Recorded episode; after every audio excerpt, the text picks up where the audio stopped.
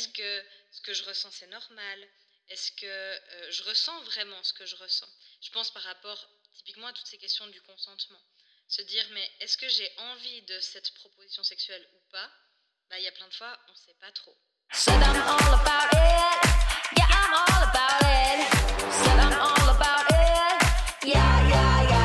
Tu veux développer ton affirmation au féminin? Tu veux enfin être à l'aise avec ta sexualité? Alors Sexe et Handicap, c'est ton podcast. Hétéroflexible, ici je m'adresse aux femmes qui en ont marre de ces injonctions auto-jugeantes qui les handicapent et les freinent dans leur épanouissement intime et personnel. Hypnothérapeute et formée en coaching interactionnel, je saurais te démontrer que non, ça n'arrive pas qu'aux autres et que oui, tu peux parfaitement te sentir légitime de jouir de la vie et qu'être bien dans ses relations, qu'être bien dans sa sexualité, c'est pour toi aussi. Avec moi, tu vas enfin te permettre de vivre en accord avec ton corps et ton cœur.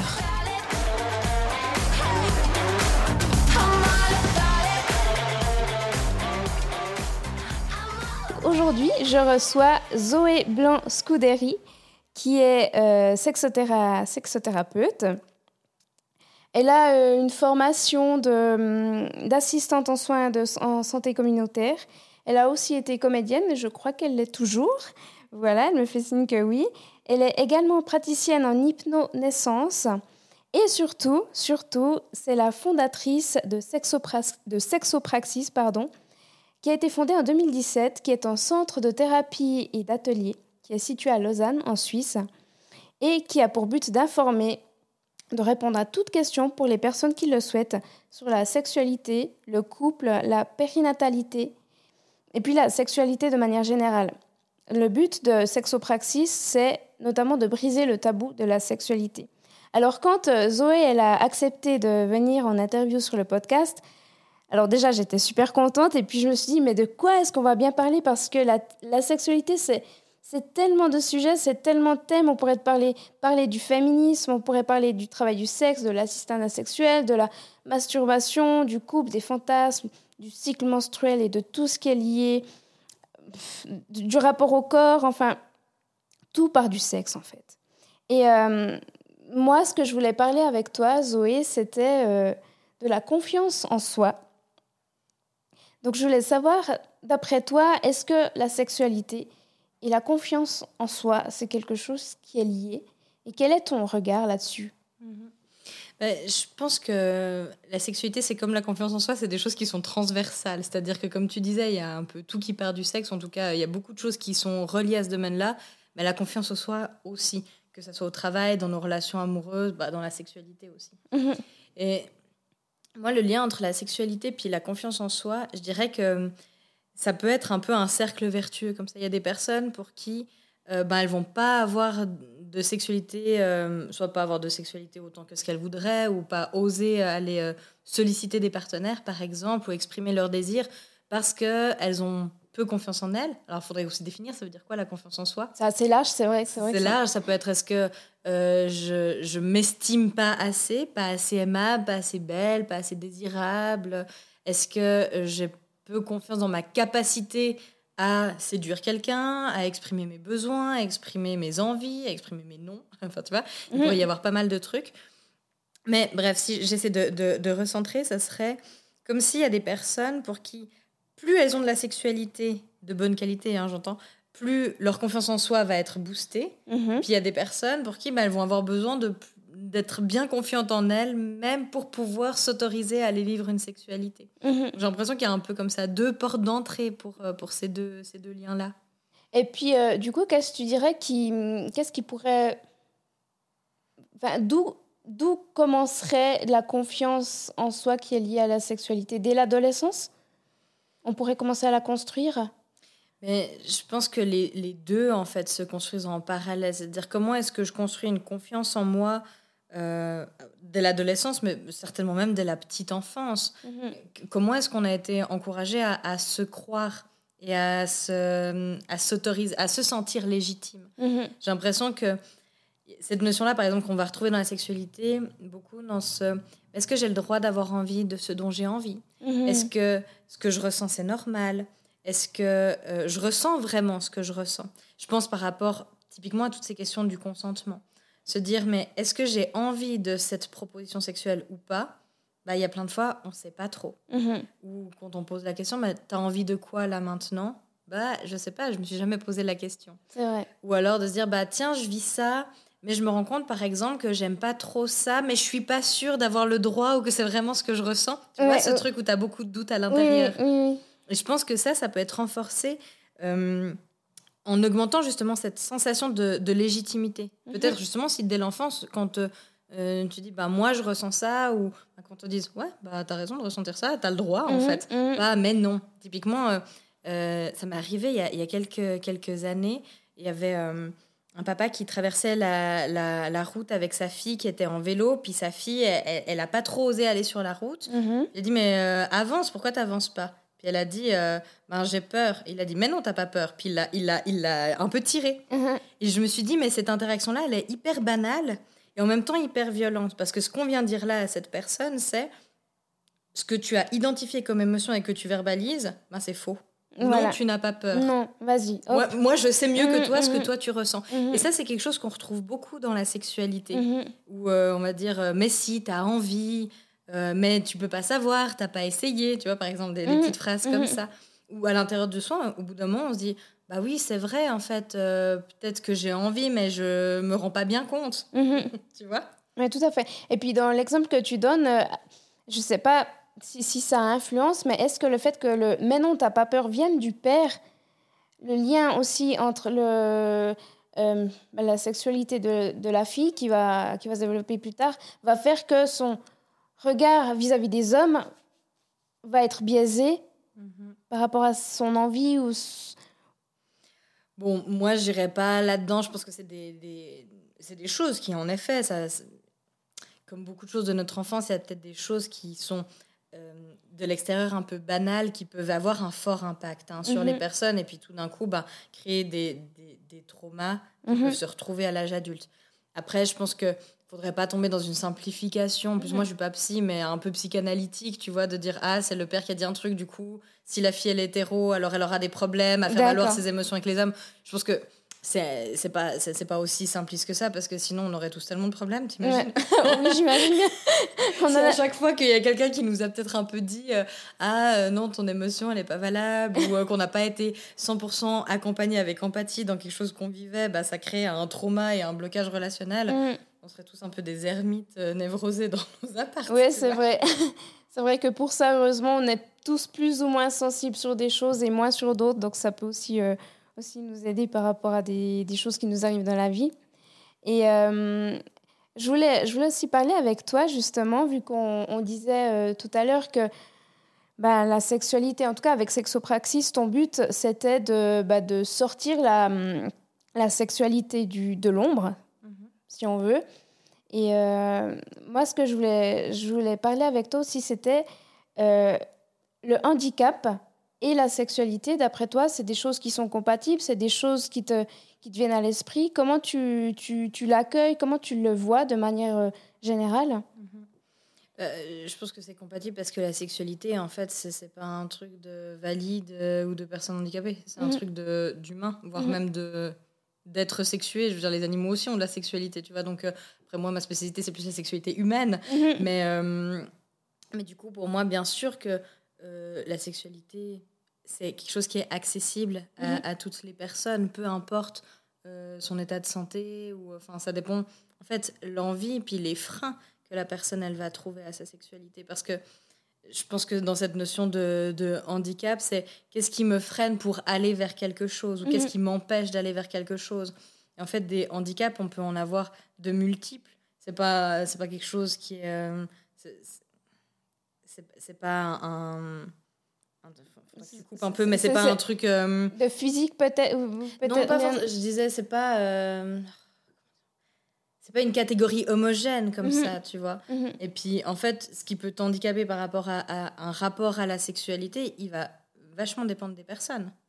Comment elles le vivent, comment elles le De- présentent. Exactement, de Mm. comment elles le vivent. Des, ah bah, par exemple, si c'est un handicap physique, des, des, des contraintes physiques qui Mhm. vont limiter l'accès euh, à la sexualité. Mhm. Euh, ça peut être euh, des- un handicap plus psy qui va limiter, par exemple, l'accès à la rencontre, Mhm. tu vois. Mhm.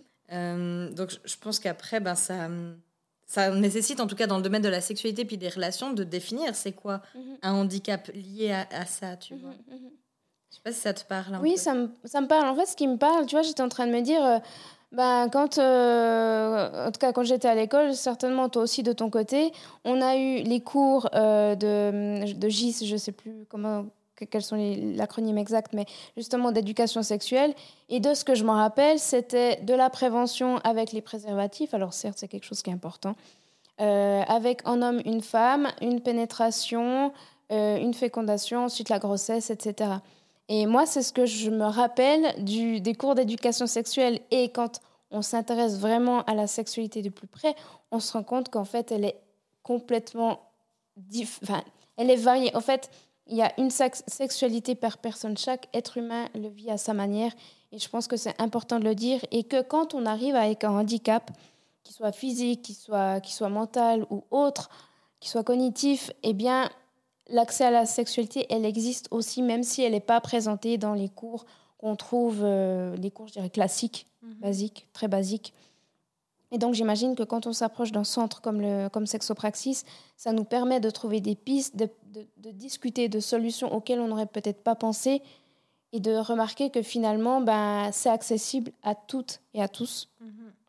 Oui, les, toutes les personnes ont la légitimité, ont le droit, non pas à revendiquer, à aller contre le consentement de quelqu'un, genre j'ai le droit d'avoir de la sexualité, c'est pas dans ce sens-là, mais il y a personne n'est invalide à postuler à la sexualité. gros. Tout à fait. Quel que soit son corps, quel que soit, comme je disais tout à l'heure, son état de santé, euh, quels que soient ses traumas, quelles que soient ses envies.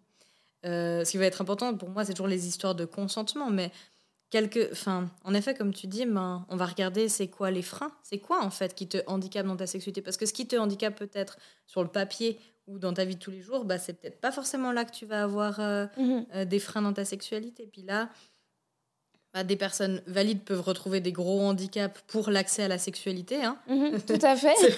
Il y a pas de. Tu vois Euh, Et puis il y a des personnes qui sont en situation de handicap qui n'ont aucun problème d'accès à, leur à la sexualité. Tout à fait, ouais. Et là, pour le coup, c'est pour ça que je te rejoins tout à fait dans ce truc très individuel, en Mhm. fait. C'est vrai parce que moi, dans, dans, ma, dans ma façon de voir les choses, je me dis finalement, le, le handicap, c'est tellement global. Il y a des personnes qui sont valides et qui, par exemple, ne peuvent pas s'imaginer faire l'amour euh, euh, avec de la lumière, qui, qui ont besoin de faire l'amour dans le noir parce qu'ils n'acceptent pas, leur corps, pour, enfin, pour des raisons euh, diverses et variées, mais plutôt à tendance péjorative, négative. Donc, pour moi, c'est une forme aussi de frein pour, par exemple, une personne valide. Et puis, dans le centre de sexopraxis, c'est des choses pour lesquelles on pourrait discuter, on pourrait se rendre compte que finalement, ben, on pourrait revenir à cette notion de confiance en soi aussi, qui est liée à la sexualité, qui est vraiment, en fait, le noyau, le départ de tellement de choses, de, de tous les, les thèmes que j'ai abordés avant, de la masturbation, du couple, etc. Et euh, un autre thème, justement, que j'aimerais voir avec toi, c'est euh, le couple. Parce que ça fait depuis euh, quelques temps déjà que j'entends autour de moi des, des personnes qui sont en couple, donc vraiment le couple monogame, exclusif, et qui rencontrent ben, tellement de, de problèmes, de, de, soucis, de, de contraintes, en fait, dans, cette, euh, dans ce format de, de relation, et qui ne savent pas qu'il existe, qu'il est possible de, de choisir, en fait, un autre format de relation, de, relation libre, de, de s'intéresser au polyamour.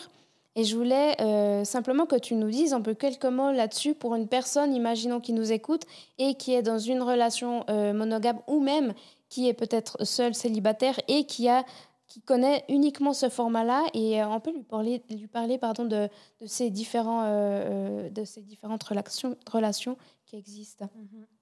Bah, déjà, le, le, le couple, c'est un contrat. C'est un contrat avec beaucoup d'implicites. Un contrat où, en fait, euh, quand on est amoureux, puis que, quelque- puis que l'autre personne en face aussi, puis qu'on se dit un peu genre, on est en couple, ça entraîne tout un tas de règles comme ça, qu'on n'explicite pas trop. Mais par exemple, c'est le fait de, je sais pas, de se tenir la main quand on marche dans la rue, euh, de peut-être euh, avoir envie de vivre ensemble, d'avoir de la sexualité ensemble, de se présenter mutuellement aux familles, de se dire je t'aime, des choses comme ça qui en fait, euh, et souvent la fidélité fait partie de ces implicites du contrat. sans pour autant qu'en général, on définisse vraiment ça veut dire quoi la fidélité. C'est ça. Donc des fois, on peut avoir aussi des définitions qui sont différentes, alors même qu'on ne les a pas définies ensemble. Mhm. L'idée de, de prendre conscience que la monogamie, enfin, sexu- enfin, que le couple exclusif est une forme de contrat, ça permet de se rendre compte qu'en fait, les termes du contrat, ils peuvent être modulés en fonction des besoins de chaque personne.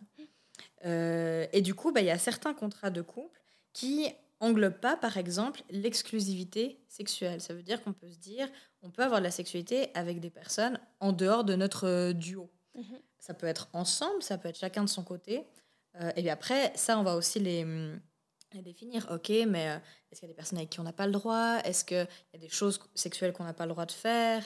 Etc. Mais on peut aussi avoir des contrats où il y a non seulement une non-exclusivité sexuelle, mais aussi une non-exclusivité affective. Ça veut dire, je suis OK que tu développes des, des sentiments, des, des manifestations affectives pour d'autres personnes que moi qui peuvent se situer sur le spectre amoureux. Au même titre que tu peux avoir des amis, alors Mhm. que, et t'en as plusieurs, Mhm. bah, je peux considérer que euh, tu puisses développer des, euh, de l'affection pour quelqu'un qui soit pas euh, ton ou ta partenaire. Et puis, tout ça, ça se discute. Mais Mhm. je pense que vraiment de partir du principe que le couple est un contrat, ça permet de discuter en fait de tous les thèmes du contrat pour vrai. être sûr que ça vous convienne vraiment Mhm. en fait. Mhm. Tout à fait. Ok, bah écoute, euh, merci beaucoup pour ces explications très claires. Euh, je te rejoins aussi tout à fait là-dessus. C'est vrai que pour moi, euh, bah, j'ai été conditionnée, si on veut, à ce couple, à ce, à ce format de, de couple exclusif. Et puis c'est- c'est quelque chose que, pour lequel je, je- ça m'allait pas. Et puis bah, ensuite, je me suis renseignée. C'est vrai que je me suis rendu compte que finalement, comme tu dis, le couple c'est un contrat. Et puis on a simplement à adapter les formes, les termes avec le la, ou la partenaire pour, euh, bah, pour qu'ils puissent euh, convenir aux deux, per- aux- aux Mhm. deux personnes. Je pense qu'il y a une chose qui est importante de dire quand même, c'est qu'il n'y a pas un meilleur contrat qu'un autre. C'est vrai. C'est-à-dire qu'on est souvent hein, dans, justement dans une période, maintenant on ouvre de plus en plus le discours autour de la sexualité, puis il peut y avoir une sorte de pression à se dire, ça serait mieux Mhm. d'être dans un couple pas Mhm. exclusif parce que genre c'est plus ouvert et puis c'est bien d'être une personne ouverte, tu vois, il y aurait Mhm, un truc un mhm. peu comme ça. Mais c'est ok d'être dans un couple monogame exclusif si ça vous convient. Et puis je pense que pour les personnes qui se disent ah tiens bah c'est vrai moi je vis ça comme ça, c'est pas une invitation à forcément faire autre chose, mais de se dire ok ce que je fais c'est un choix conscient, c'est pas seulement je le fais parce qu'il m'a été imposé par la société. Et je pense que hum, pour la question des couples ouverts et tout, je pense qu'en fait, il s'agit plus parfois d'une sorte de d'orientation relationnelle que d'un choix purement intellectuel. Mhm. Parce que des fois, on peut se dire ah bah tiens, on va essayer d'ouvrir le couple parce que dans l'idée ça peut être chouette et en fait ça nous convient pas du tout. Mhm.